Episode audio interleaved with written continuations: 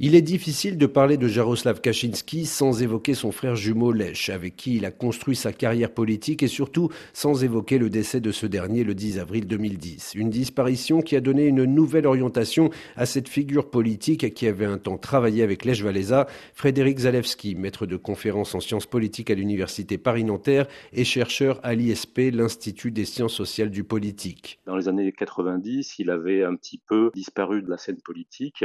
et il a euh, bénéficié en fait à partir des années 2000 du lancement du parti Droit et Justice, mais qui était principalement l'œuvre de son frère, Ler Kaczynski, et ça a remis euh, Jaroslav Kaczynski au centre du jeu, mais plutôt au centre des négociations politiques pour former des gouvernements, pour former des, coalitions, et il a acquis un rôle euh, de premier plan uniquement à partir des années 2010, après la disparition de son frère lors de la catastrophe de Smolensk, c'est-à-dire lors du crash de l'avion présidentiel à Smolensk en Russie en 2010. Après cette mort tragique, Jaroslav Kaczynski, qui n'a jamais occupé le devant de la scène, va se révéler dans un nouveau rôle, celui de chef d'orchestre, un homme de l'ombre, comme le détaille Jean-Yves Potel, universitaire, écrivain et grand spécialiste de la Pologne. Son grand talent, c'est de diriger la Pologne à partir du siège arrière.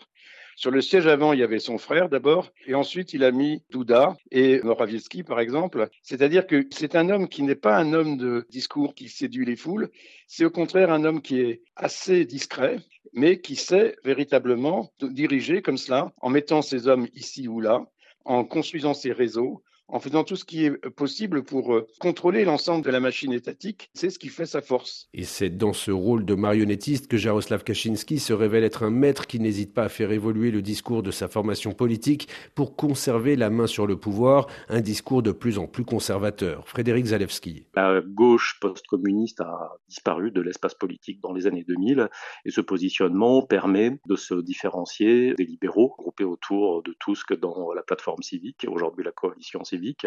donc il y a un enjeu de positionnement et de différenciation politique. Et puis il y a eu aussi une très forte polarisation de la société polonaise à la suite de la catastrophe de Smolensk, avec des oppositions politiques qui se sont progressivement alignées sur des oppositions culturelles. Donc je dirais que ce positionnement de plus en plus droitier, c'est aussi une stratégie hein, pour faire en sorte que le camp au pouvoir soit servi par un certain nombre de guerres culturelles euh, qui sont entretenues un petit peu sciemment, un petit peu tout le temps, et évidemment euh, surtout dans les phases de campagne électorale. Pour cet homme de l'ombre, ces élections législatives pourraient bien être les dernières. À 74 ans, et même s'il est célibataire et sans enfant, Jaroslav Kaczynski pourrait quitter la scène politique en cas de déconvenue, une éventualité que n'envisage pas Jean-Yves Potel. Je pense que quelle que soit la situation, y compris si Tusk gagne avec une majorité absolue, ce qui n'est pas possible, mais il est possible que l'alliance libérale, c'est-à-dire entre Tusk et la gauche et le parti centriste, fasse une majorité. Mais même dans ce cas-là, de toute façon, il y aura une guérilla entre le PIS et le gouvernement. Cette guérilla, je pense que Kaczynski l'orchestrera et qu'il n'a pas du tout l'intention de partir. Bon, il ne se représentera pas aux élections, mais